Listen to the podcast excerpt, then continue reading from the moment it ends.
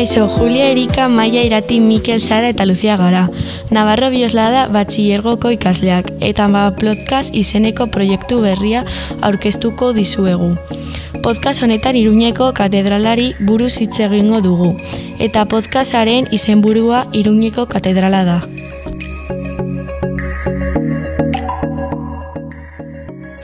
Katedrala Nafarroko monumentu nagusietako bat da. Iruñeko alde zaharrean dago. Antzinako foro erromatara zegoen tokian eta antzinako euskal herria zegoen orubearen gainean jarri zen Pompaelo iria.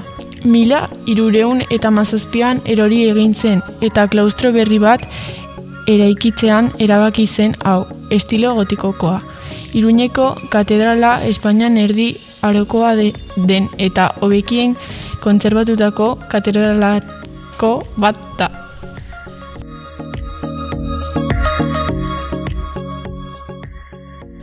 Katedralaren faltzada mila saspierun eta lorogeita bi, eta mili sortzieun eta lau, artean eraikin zuen, Santos Angel Leo txandategiak eta estilo neoklasikoak da. Katedralaren barruan gara, baitean kanpain joalaren etxea izan zena topa dezakezu. Etxeak hiru solairu zituen eta garai batean. Handin kanpai guztiak jotzere iritsi ziren. Leio txiki bat zuen aldera ikusteko eta ofizioen noiz jo jakiteko. Katedralak hiru albo kaperak ditu eta aldarearen eram, eramuk forma poligonala du. Katedralako museoa bizitatzen baduzue, erakusketan Virginia Erromanikoen bilduma interesgarria ikusteko aukera izango duzue. Bizita honetan aurkituko duzuen beste berezitasun bat kanpain bilduma da. Birrituak eta kanpain bakoitzaren historia irakur daiteke. Aldarearen parean Carlos Iru, Irugarrena Ilobila eta haren ematze Leonor daude. Behaldean, hogeita sortzi irudi daude, guztiak alabastroz eginak. Horiek ikustea gomendatzen dizuegu.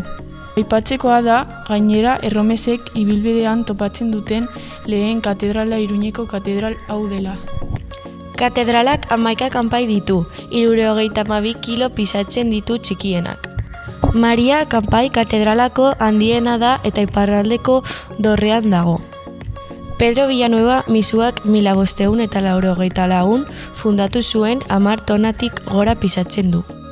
Kampaina desmuntzatzeko modu bakarra katedralako dorrea desmuntzatzea liltzeteko. Katedraletik hurbil dagoen txokorik apagarrienetako bat nabarriako iturria da. Hau etxe koloretsuz inguruta dago eta argazkin gintza atsegin dutenentzat leku zoragarria da. Bertara iritzeko katedralaren aldapa jaitzi behar duzue, tabernaz betetako plaza batera iritzi arte. Taberna hoetan pintxo tipiko gozoak giro honean jateko aukera duzue, adibidez la mojillonera izeneko garagardotegia. Navarrereria kaleko amabian, tabernez behin bandira zenbait, denda ere ogorazpen arigarriak egiteko. Gauza polinetako bat gainera dorretara igotzeko aukera da. Eskailera batzuk igorbea diren arren. Merezi du kanpain jolare etzea ikuste, ikustea izan ere bertatik iruñea osoaren ikespiego bakaina dago. Azkenekin Beatrizen pasta batzuk erostea gomendatzen dizuegu.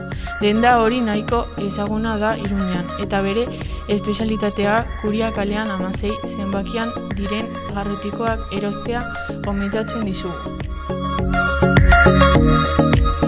Podcast honetan katedralaren konkanpenari ezagurriei eta historiari buruzko azalpena egin dugu. Katedralean lehen esan dugun bezala.